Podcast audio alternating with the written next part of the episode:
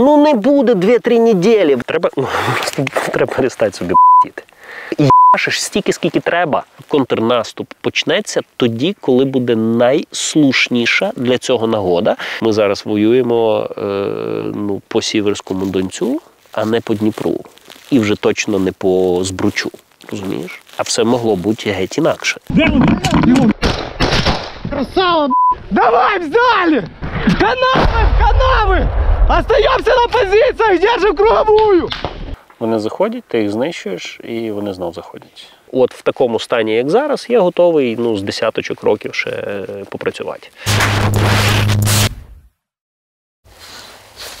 Привіт, Привіт. Саша.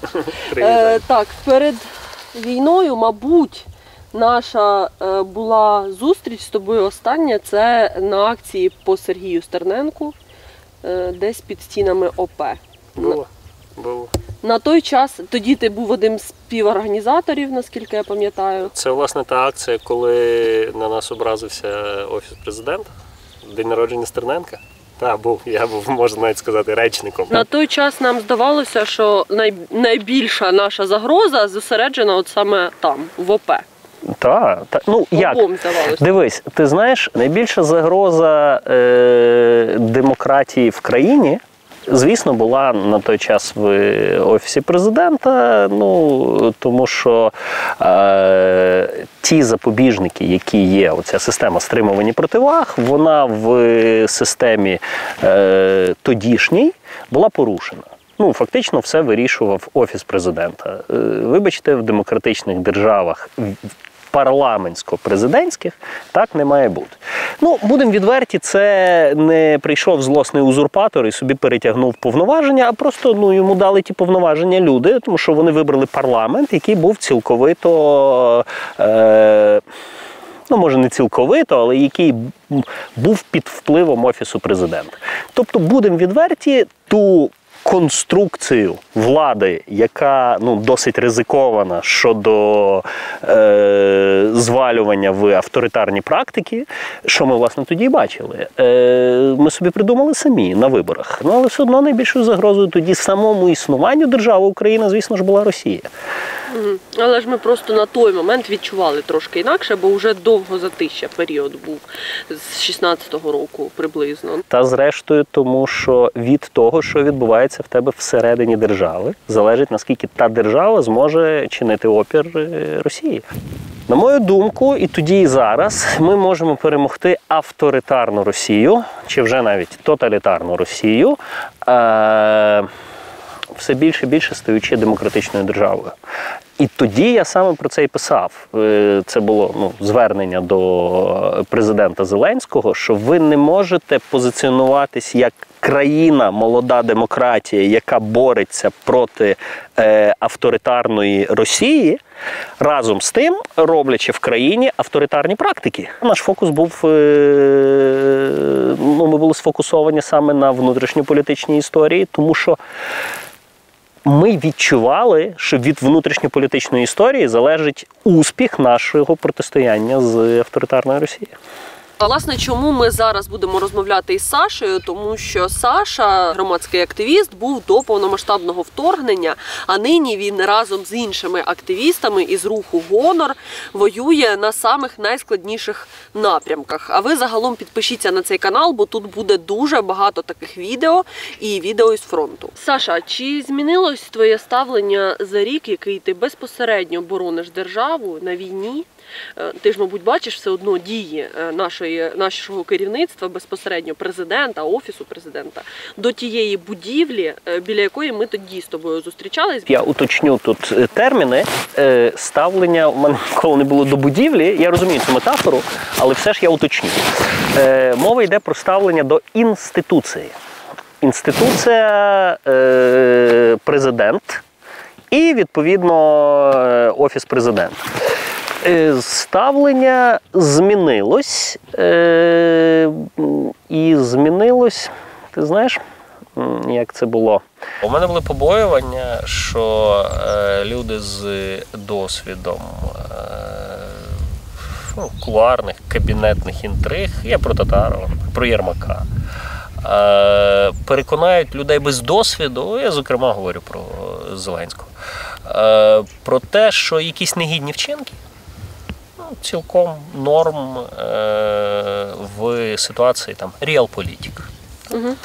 Е, І коли була перша реакція на акцію, коли почали доганяти, давати повістки е, Філі, Ратушному царству Небесне і ну, іншим е, учасникам акції, е, то е, мої оці побоювання вони ну, підтвердились. Я думаю, ну Зеленський вирішив піти по шляху Януковича, і нічим добрим це не закінчиться ні для Зеленського, ні для нас. Я власне про те й писав. Ну що ну, не робіть дурницю. Потім вони таки взялись за голову. Тобто вони не дали хід справі. Е, ще було абсолютно ганебне голосування в Верховній Раді. Абсолютно про засудження дій протестувальників. От кожен, хто проголосував тоді за це рішення, е, там є деякі мої знайомі і навіть ну, друзі. Е, слухай, ну їм буде соромно за це голосування завжди. Здоровий глузд тоді переміг. Е, вони перестали переслідувати протестувальників, і що важливо, е, ну, Стерненко на волі. Власне, чому я сказала саме чи змінилось ставлення до будівлі? Тому що от тоді, коли ми зустрічались під офісом президента на акції Свободу Стерненку, е, активісти розмалювали двері, і тоді е, Рому Ратушного, а також Сергія Філімонова Філю. Тягали по судам, там намагались їм хуліганку, там чуть ну ледь не у в'язницю на сім років посадить за це. І це тоді ну реально таким конфліктним моментом стало. Там тягали по ефірах е, плюсів ті двері розмальовані. І тоді така ну максимальна була момент протистояння між владою е, і суспільством. Але Після початку повномасштабного вторгнення е, активісти ці обидва, ну і власне Саша, їхній друг, пішли всі на війну. Філя, командир роти, на одному із е, найважчих зараз е, вони знаходяться напрямків на Бахмутчині під Бахмутом. А Рома після Київщини, яку він боронив, е, обороняв також Харківщину. І ну, не- неподалік від Ізюму е, загинув за Україну. Е, І після цього президент дав Ромі орден за мужність. І це було таким ну, для мене на той момент це було от як таким моментом примирення. Ну, скажімо так, воно було ще з, з лютого, але ну У нас же ж була претензія до інституції, до нього як до функції, гарант Конституції. Тобто е, конституційні права Стерненка порушували е, ну, в самий брутальний спосіб. Людина не дала себе вбити, ну то ми тебе зараз посадимо інструментами держави. Ну, в смислі. Ну як це? Відповідно, в нас бул, була претензія конкретно до функції, яка зветься гарант Конституції. Що, чоловіче, ти гарант Конституції. Ти маєш гарантувати право, що людина не буде несправедливо покарана. Це наша була претензія до нього. Е, коли почалась війна, то у нас знову ж справа не з людиною Володимир Зеленський, а з функцією президент України. І е, ця функція працює добре. Е, по тій нашій спільній темі, яку ми зараз маємо, перш за все, це перемогти Росію. Коли почалась війна, теж, е, ну знаєш, я боявся, що за недосвідченістю можуть не робити дурниць е, або злякатись. Не злякались, особливо дурниць не наробили. Я приємно здивований навіть. Знаєш, як він представляє нашу країну на міжнародній арені і результати цієї презентації. Відповідно, за результатами презентації е, у мене отака зброя. і це у нас що? Е, Це. Е, ну, ми її називаємо МК. Тобто це е, е, автоматичний, е, автоматична гвинтівка. Е, Американська? ну, та американська. Е, От, з Калібр 5,56. е, Що тобі сказати? Найцікавіше, що є в цієї зброї, це оця от штука. Приціл. Так, це приціл, і в цю штуку я, як людина, яка ну, до війни військовим не була, ну, з метрів е, 200-300, от е, в е, таке, е, ось в таку десь мішеньку, ну, ложу, отак от доволі кучно. Те, що ми стріляємо е, з е, 155 мм гаубиць, е, це теж багато в чому заслуга е, ну, наших перемовників міжнародних, розумієш? Тому при всій моїй критичності до офісу президента, до влади, при всьому моєму активізмі, як, е, ну, як казав, мій дідо любив Боже правду. Знаєш, е, треба таки визнати, що е, ну, от президент робить свою роботу ок. Боронь Боже, якщо функція активісти перестане працювати, навіть якщо на позиції президента буде святий, рано чи пізно він з'їде в диктатуру. Тому що коли в тебе немає отого от балансу, отої системи стримувань противаг, тоді все ламається. Е, відповідно, я до чого це все веду? Що і тоді, і зараз ми мислимо ось такими категоріями. В- них є е, персональні амбіції щодо влади, в них є, е, в них є розуміння, оце їхня картина світу. Що для персональних амбіцій щодо влади можна порушувати закон, можна порушувати якісь морально-етичні норми. От ну, для них це норм. Ну згадай Татаров, коли він казав, що майданівці самі собі в потилицю стріляли. Ну які тут взагалі морально-етичні норми? Ну, цій людині все одно кому служити. Україні, Росії, ну, без різниці. В нього є задача влада. Ми на це звертаємо увагу. Не тому, що нам лічно не подобається Татаров, тому що такі люди у владі зменшують наші шанси перемогти в цій війні. Так. Ти знаєш, от переважно, та не переважно більше, це все, що тут є, це все волонтерське. Тобто я не дуже собі уявляю взагалі, як би мала відбуватися ця війна, якби не волонтери. Є люди, які втомились. Я поняв, але просто є, е, ну, є ситуація, при якій е, ну, ти не маєш права втомитись. Знаєш, я в е, Шрайка прочитав прикольну штуку на початку війни. Написав: вони будуть воювати стільки, скільки зможуть, а ми стільки, скільки треба. Це алюзія на бразильських е, футболістів, які казали, ви можете нам забивати скільки зможете, а ми вам стільки, скільки треба. Оце про нас зараз в цій війні. Ну, в нас немає іншого виходу, нас інакше знищать чортової матері. Я не маю жодних сумнівів, жодних, що якщо я попадаюсь е, русським, ну то просто питання в тому, е, е, питання в тому, скільки я намучусь перед тим, як, ну, як, як помру. І, і це без різниці. Е, Ну, типу, чи я би їм попався як громадський активіст, чи як е, е, воїн ЗСУ, ну це не має значення.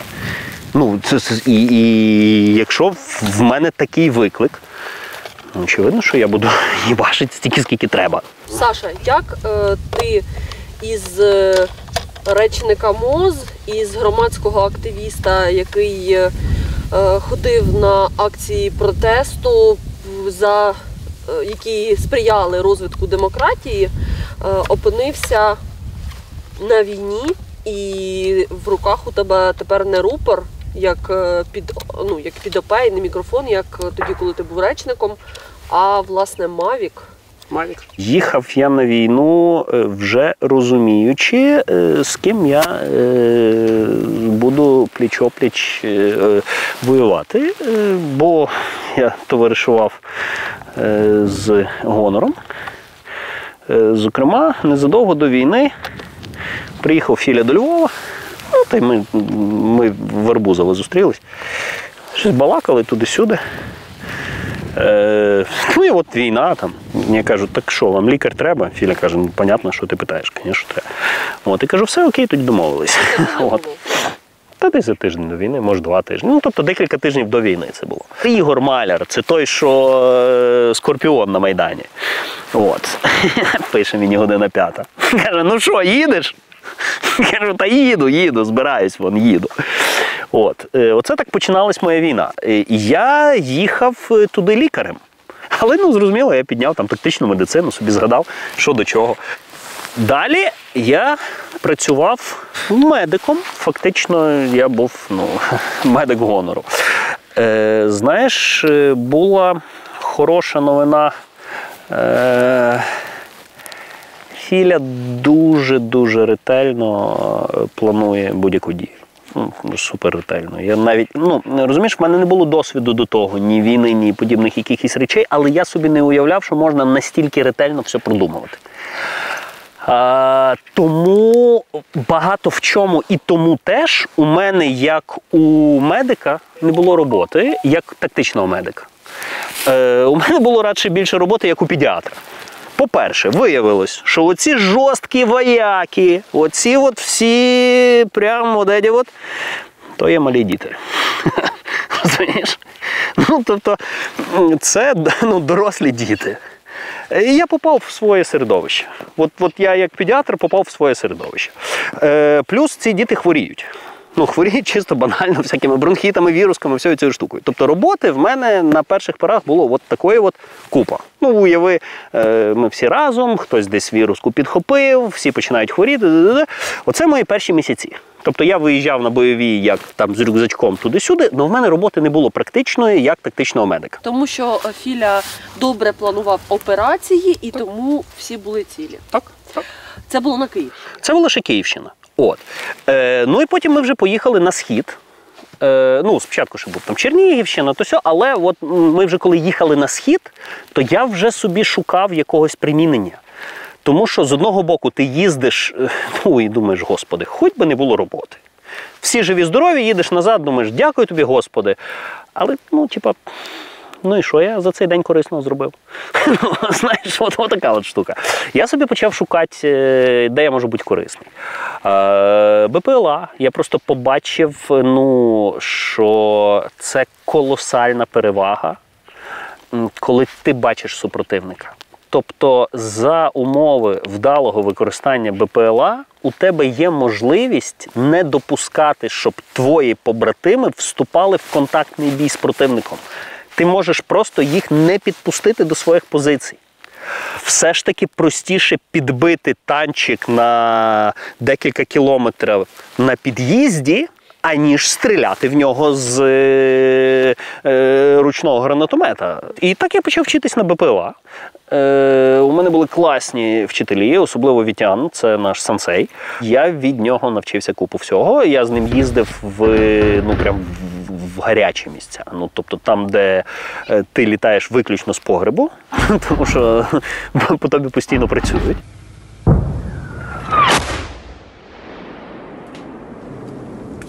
Це От. яка область? Це? Донецька. Ну, звісно, спогади в мене з того Верхньокам'янського незабутні. Незабутні. Е, Там е, стріляли по нашим позиціям з термобаричних боєприпасів. Це най, е, це, е, скажімо так, по градації. Силі ураження це ну, десь от, е, вище вже хіба зброя масового ураження. Сонцепьок вони називаються. А, це Так, оце воно. Оце воно. Та, та, так. Сонцепьок це термобаричний заряд. А зараз, коли ми вже приїхали сюди, то знаєш, це було ага. Це я вже бачив. Тут я ну, в такому я вже був.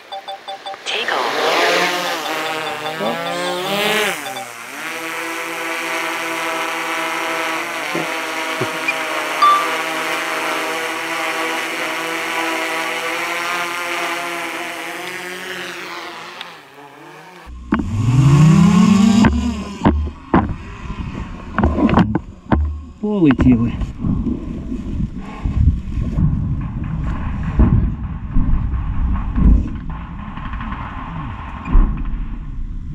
Бойові вильоти, які були на Донбасі. жива сила, яка йде ну, просто як м'ясо.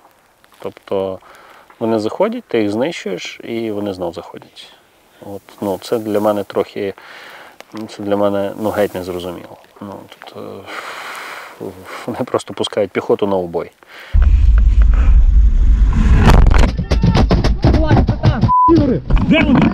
Слева пидор, слева пидор, один бы право обходит. О, пидоры, пидоры бегут. Красава, б***ь. Давай, взяли. Канавы, в канавы. Остаемся на позициях, держим круговую. Побачили ворога, відпрацювали туди е, з міномета. Е, і вони як почали звідти лізти, розумієш? Ну, тобто там був бліндаж, ми бачили його власне в бліндажі. І ми туди відпрацювали, і вони почали звідти вибігати. Ну просто як знаєш, це розворушив е, е, осине гніздо. От це одна історія дуже. Ну, буквально недавно це було. Тут ми переважно маємо справу з живою силою, тому що, е, наприклад, е, ну там Верхньокам'янське, то там вони перли або Богородичне. А це Лиманський напрямок на- на- називався. Е, Там вони атакували технікою. Там, крім людей, було купа техніки. І з одного боку, це було е, ну так собі історія, коли на тебе їде техніка, і ти розумієш, що ну декілька хвилин вона буде тут. Ну вона буде в зоні прямої наводки до того місця, де ти знаходишся. Але з іншого боку, воно величезне.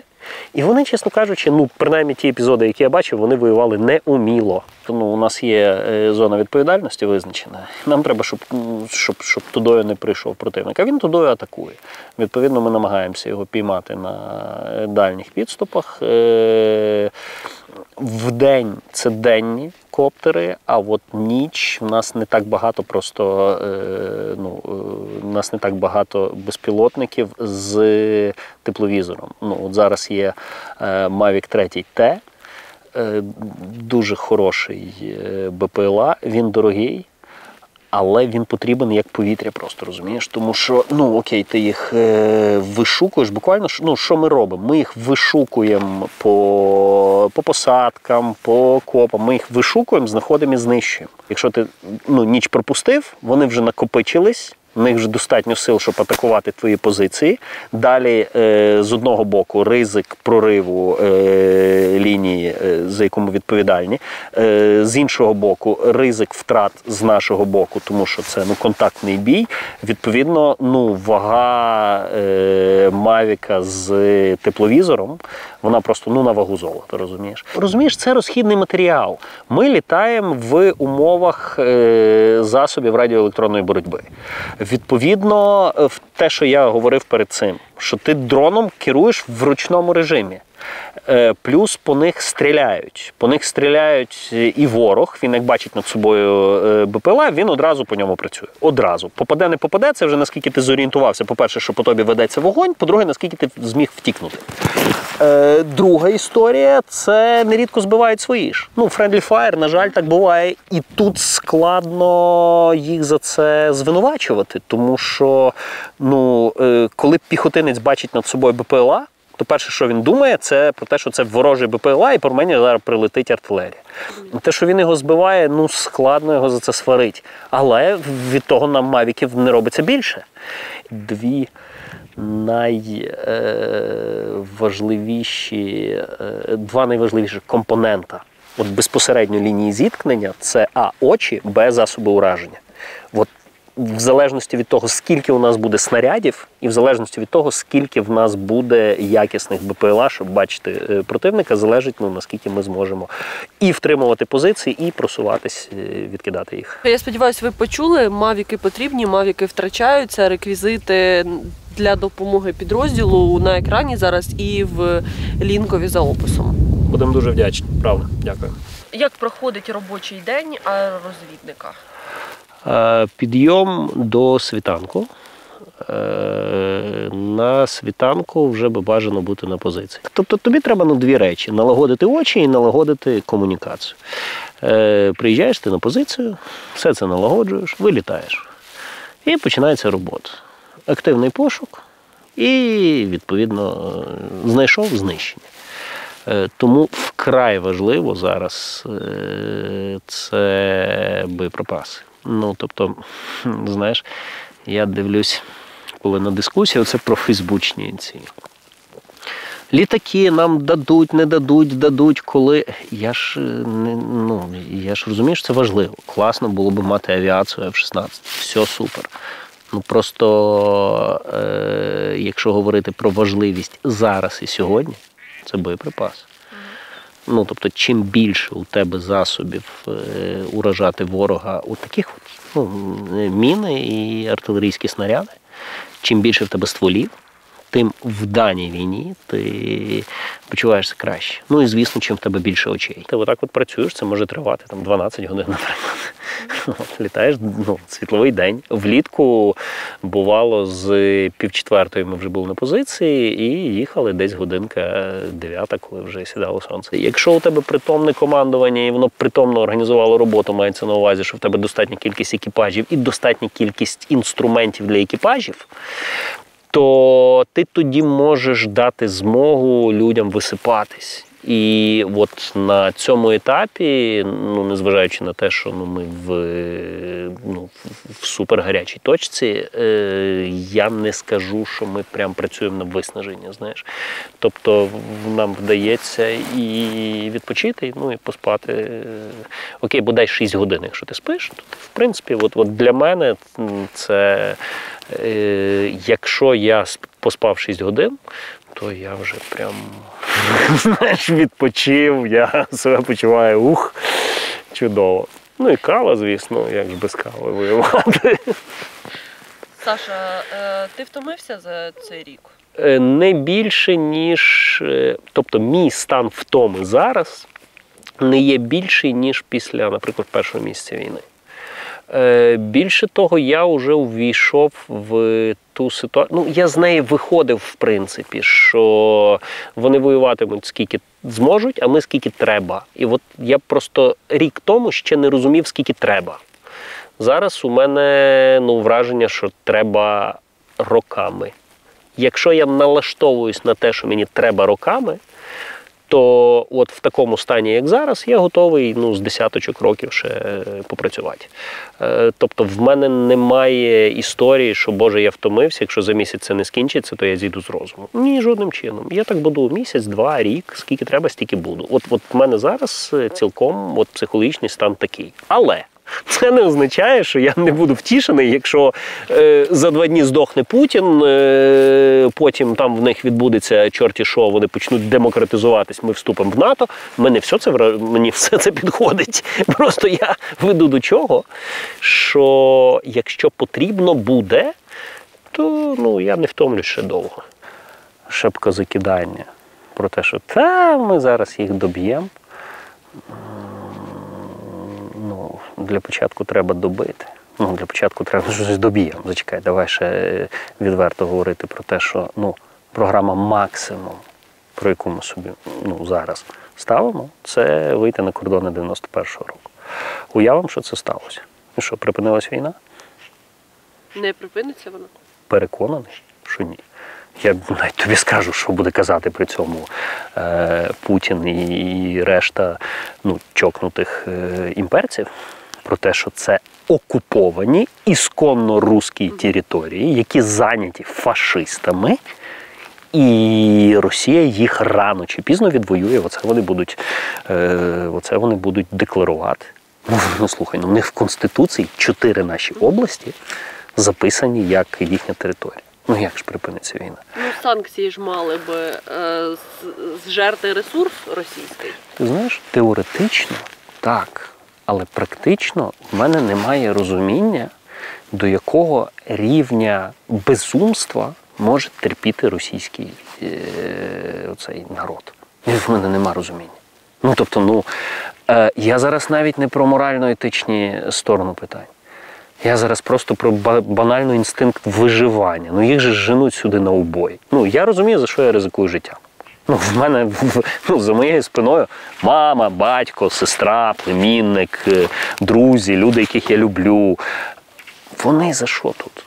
Ну, дохнуть пачками. За що? Я не можу це зрозуміти, а якщо я не можу зрозуміти це, е, то е, я і не можу зрозуміти рівень.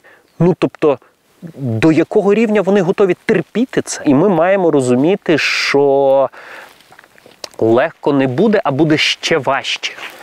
Тому що після закінчення активних бойових дій. А, я знаєш, що мене лякає? Мене лякають якісь романтичні очікування, що от тільки нам варто звідси е, вибити русню, і одразу в нас по ріках потече молоко і будуть кисільні береги. Та не буде. Нам впахувати треба буде в два рази більше, ніж ми впахували до того. А Ми маємо зрозуміти, що це на роки. Ну, це на роки вся ця історія, розумієш? Тобто моя війна не закінчиться тим, що я ну, зніму автомат і бронік. Вона буде просто продовжуватись, тому що я розумію, що це всього лише якийсь там раунд в протистоянні з Росією. Єдиний варіант, коли закінчиться війна, це Україна в НАТО. От та історія, коли е, от ще трошки, ще трошки. Ні, ребят, не трошки. Це на роки, можливо, на десятиліття. Росія ж нам сказала, вас нема. І ми зробимо так, що вас не буде. Ми бачили Бучу, Ірпінь, от вони так роблять, щоб нас не було. Ну, це просто розумієш. Е, Я дуже сподіваюся, що це вдасться донести до українців. От До кожного, хто вважає себе українцем, треба донести цю річ. Що дивіться, у нас зараз період часу, в який ми або будемо, або нас не буде. От ти, якщо хочеш е, носити отакий от синьо-жовтий, то тоді ти маєш усвідомити, що зараз е, питання будеш ти чи не будеш як громадянин цієї країни. Буде чи не буде твоя країна? І, І це питання на порядку денному буде ще довгі роки.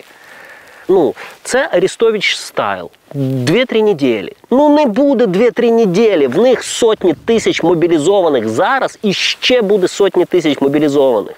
Нам просто перемолоти це м'ясо. Це роки два. Просто перемолоти це м'ясо. Ну, е, я вже не кажу про те, що є е, імовірність, що включиться Китай. А якщо включиться Китай, ми ахуєємо. Просто з того, що цим сотні тисяч м'яса ще дадуть залізо. І ці сотні тисяч м'яса будуть в нас ще й вивалювати сотні тисяч тонн. Я це бачив. Я минулого року був на е, напрямку, там, власне, де загинув Рома. І ти сидиш в посадці, а вони починають з восьмої ранку обстріл, і обстріл закінчується, коли темніє. Це чистий піздець. І і пойми, якщо включиться Китай, в них того заліза отак. Відповідно, штука в чому? Треба ну, треба перестати собі п***іти. Ну, ребятки, якщо ми хочемо перемогти в цій війні, то ти стиснув зуби і бачиш стільки, скільки треба. Не місяць, не два, не два і три дні. Може, воно закінчиться за три дні, може здохне цей, може в них там почнеться демократія. Я в це не вірю. Але може. Окей, почнеться зашибісь, я е, зніму всю цю штуку і поїду куди-небудь мені місяць треба на реабілітацію. Е, вот. Але виходити з того, що от-от закінчиться, ну не закінчиться. От в чому біда. Розумієш? Я тому про це і кажу. Це ну, це ж не те, що мені по приколу людям зробити страшно. Знаєш, що найяскравіше в мене з Харківщини, ну, власне, найяскравіше. Е, Це як нас там зустрічали люди. Фух, я ніколи в житті не відчував від незнайомих людей стільки тепла і любові. Це, ну, Розумієш, там, де ми жили, там не було ні світла. Газ був, світла не було. Е, по-моєму, да, по-моєму, був тільки газ, води не було. Тобто нема води, нема світла. Вони нам готували їжу, ми їх просили, ну та вже стільки, ну ми не можемо стільки з'їсти. Кажуть, а то вже вчорашнє, позавчорашнє, то давайте я типу там е, свиням е, це, а от вам ну, ми вже принесли свіженькі поїжте. Коли ми їм запропонували, може, ми їм якісь гроші ну, на продукти, ще щось, вони мало не образились на нас. Типу, та хлопці, та які гроші? Та ми вас чекали, та та ми чим можемо тільки вам віддячити, от хоч поїжте. Просто ну, настільки щиро е, нас е, зустрічали на Харківщині, що ну, це це, це до сліз, правда. Ну, тобто це прям, е, і, ну, і ти ж зрозумієш, чого я сказав, що ні світла нема, ні, ні, ні води нема. Тобто це просто складно. Технічно було готувати. Вони це робили. Е, весь час, що ми там були, ми просто харчувалися. Ну, це ресторанна їжа. Вони її робили настільки смачною. А ще я відмітив, що на Харківщині безумно смачно готують. Знаєш, це я, я, я вибач, е, такий, ну знаєш. Е, Ну, у Львові гарна кухня, і у мене класно готує мама. Ну, тобто, повір мені, є з чим порівнювати. І це було прямо от в умовах е, воєнних. Така смакота. А що, яка, які страви запам'ятали? Ой, я дуже добре пам'ятаю, там такі вони робили котлети з рубаного м'яска. Борщик, харківський. От, ну, оці от, е, це ми жили в Шевченковому. Це між, е, Так, біля між та, та, та, та, біля Куп'янська. От там. А, борщик фантастичний. Фантастичний борщик. Ну, ці місні всякі штуки. А от, бульбочка теж. У мене є навіть фотка, де ми. Ну і сальце, звичайно. Сальце з перчиком, цибулька. О, боже мій. Я так виглядаю, що я зголоднів. Да, давай, давай, давай, поїхали. Так. Оператор пішов за батарейкою до основної камери, а ми поки лежимо. Саша, чого ти лежиш? Та бо спина болить. Що там лежу. Е, Ну ти лікар, скажи, чому в тебе болить спина? Е, Діагноз наступний. Тобто я зробив МРТ, е, і там є те, що називається протрузії. Ось, протрузії, грудний відділ. І відповідно це ну, перманентний больовий синдром. Тобто воно не болить різко, але воно болить постійно. Звісно, ти вчишся з тим жити, е, ти робиш е, вправи. Е, Ну, в мене на день ну, все одно якусь годину я мушу на це виділити. От сумарно мінімум годину. Інколи, якщо це, наприклад, вихідний день, то я можу 2-3 години собі тягнутися. Знаєш? От, у мене є комплекс вправ, які я роблю для того, аби тримати свою спину в тонусі. І, відверто кажучи, е, за рік війни мені не стало гірше, ніж рік тому. Ти БПЛА? І Так. є можливість, ну коли хоча б ти між виїздами отак по- по- полежати. А як в окопі з цим, наприклад, побути? Е, Ну, в окопі з цим е, бував я з цим і в окопі. Все ж таки, е, ну, практично як. Знаходиш собі, е, от в окопі є всякі такі штуки. Ну, підкопуєш, типу, щоб там бика поскладати, ще ще щось. От туди взяв, сперся, отак цією плитою ззаді. І ну, собі е, розтягуєш отак от м'язики. І знаєш, що важливо? Опс. Ой, є. Ух, файно. Так, так. І, і ти що? І одразу ти такий хоп. Чому саме активістів багато в БПЛА? Бо це типу ін- інновації, і це от треба проявити ініціативу, так? Так і є. М, Розумієш, в е, серед... ну, я принаймні можу сказати про е, гонор. Е, Ми ж в структурі ЗСУ, але ми все одно залишаємося гонор. Що це мається на увазі? Е, Ти лишаєшся активістом, тобто ти е, шукаєш собі точку прикладення, де ти можеш бути корисним. Ніхто тобі не те, що в тому не перечить, а тобі навпаки допомагають. Я втратив дрон, втратив по неумінню. Дуже з цього приводу я собі е, ну, дуже мав прикрий настрій. А, що мене аж заспокоїло, кажу, ну чувак, ну це дрон. Ну, ну, ну, типу, е, але я розумів, що я його втратив по неумінню. Я написав пост. Е, що е, я втратив дрон по неумінню, але звідки прийдеться уміння, звідки воно прийде, якщо я не буду літати.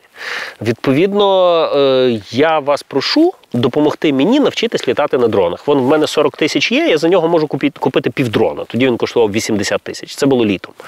А, допоможіть мені, я куплю, буду вчитись. Е, ну, вчитись безпосередньо в бойових умовах. І таким чином е, ми назбирали на 10 дронів. 10. Е, з того часу я навчився літати. Е, З того часу дрони по неумінню я вже не втрачав, бо я вже набрав тої льотної практики, Е, тільки втрачав по ділу, але знову в нас за якийсь час дрони закінчились. Я знову написав пост, що так-то так, то наш дронопарк закінчується. От мої 40 тисяч, давайте спробуємо ще раз. І воно працює. Одне що, ти ті 40 тисяч маєш дати на дрон. Це вже знаєш, типу, ну, по, по, по канту. Ти е, сказав, що спиш по 6 годин, і це багато. 6 годин висипаєшся вже за 6 годин, але при цьому поза кадром Саша сказав, що читає філософів. Ну, по-перше, я не завжди сплю по 6 годин, на жаль. Е, але, ну, в принципі, норм, ти адаптовуєшся до тої штуки. Е, по-друге, е, про читання філософських текстів. Є така спільнота Ковогуру зветься.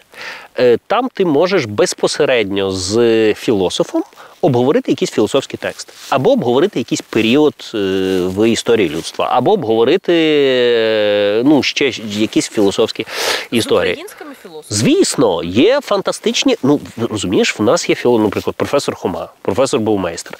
Ну це круті чуваки. Ну тобто, це люди, які може так не пасує казати чуваки, знаєш, але я про що веду? Це, це, це дуже круті філософи. Ну Філософи, не ображайтесь в гонорі, чуваки, це це, це дуже, це дуже да, це дуже така респект, правда. Професор Броумейстер це з людиною, це людина, з якою ти можеш обговорити. Будь-який етап е, розвитку людства в контексті філософії, без розуміння філософських текстів, без ну як можна говорити про е, цивілізацію, розвиток цивілізації і так далі, ну не прочитавши державу Платона. Ну це ж все звідти.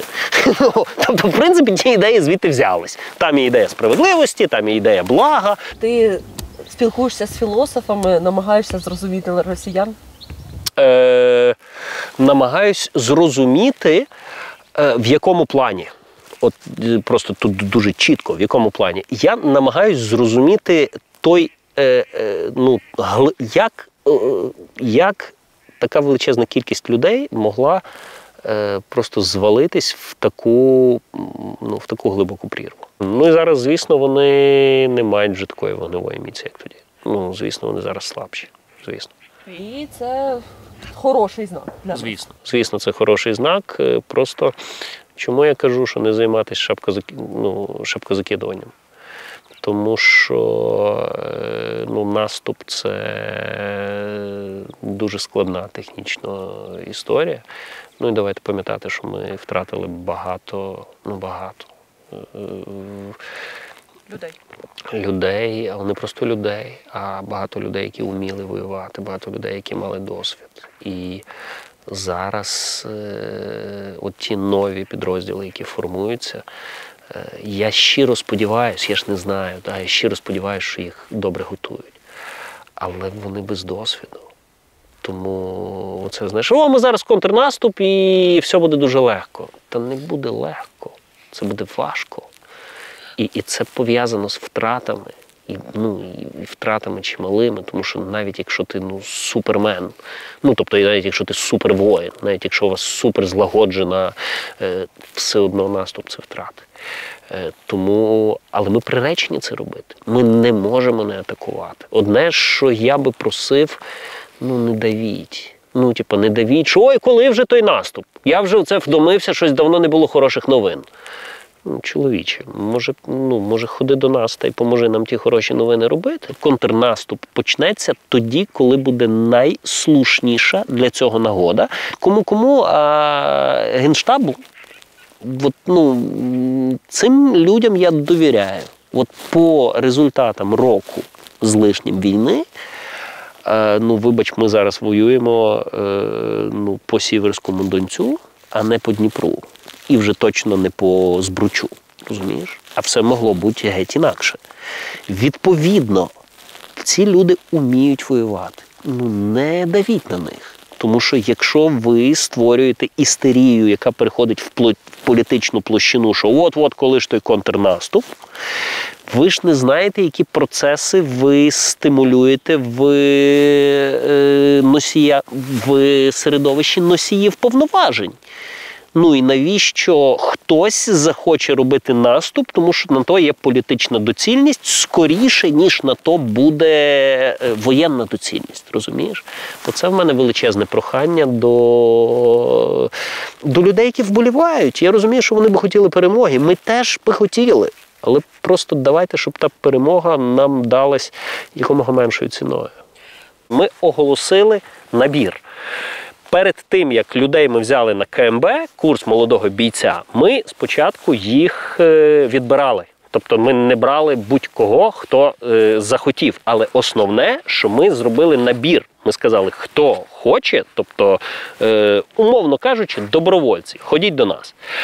Е, і коли вони прийшли вже безпосередньо до нас на полігон, я здивувався з того, що ну, це гонор, тільки знаєш, нова генерація. Ну, дітиська просто на 10 років молодші. Ну, тобто, ото покоління. Філя Маляр, вони вже, ну, вони вже дорослий гонор. А тут в тебе ну, прийшов е, фактично юний гонор. Я був приємно вражений. І зараз ці хлопці вже воюють. І воюють добре. Тобто вони вже понюхали пороху, вони не злякались, що в принципі було очікувано, але найголовніше, вони мотивовані. Е, Коли людина мотивована, вона шукає собі точку прикладення. От, от, оце от. Це ж моя мотивація і пошук точки прикладення. Ну, е, мені не дали наказ опановувати БПЛА. Просто я бачив, де я можу себе. І в нас зараз вже операторів е, нових, ми їх потихеньку беремо з собою на бойові. Е, вони допомагають, вони десь навіть трошки літають. Звісно, вони менше виконують роботи, ніж е, вже досвідчені е, аеророзвідники, але це вже е, цілком бойові одиниці. І тому в мене е, несподівано досить оптимістична е, така картина, що виявляється, не всі ще мотивовані на війні, просто тому, що коли почалась війна, їм ще не було 18 років. От що цікаво. Кількість активістів більша зараз. Тобто кількість людей, які включились, бо ну, волонтерство це активізм. І в мене величезні сподівання на цих людей не після війни, а вже зараз. Ми, ну, ми не можемо чекати після війни. Ну вони вже справджують ці сподівання, Так, бо вони волонтери. так, це абсолютно таке є. Те, що зараз, в цей Мгм. конкретний момент найважливіше. Так, таке є, так і є.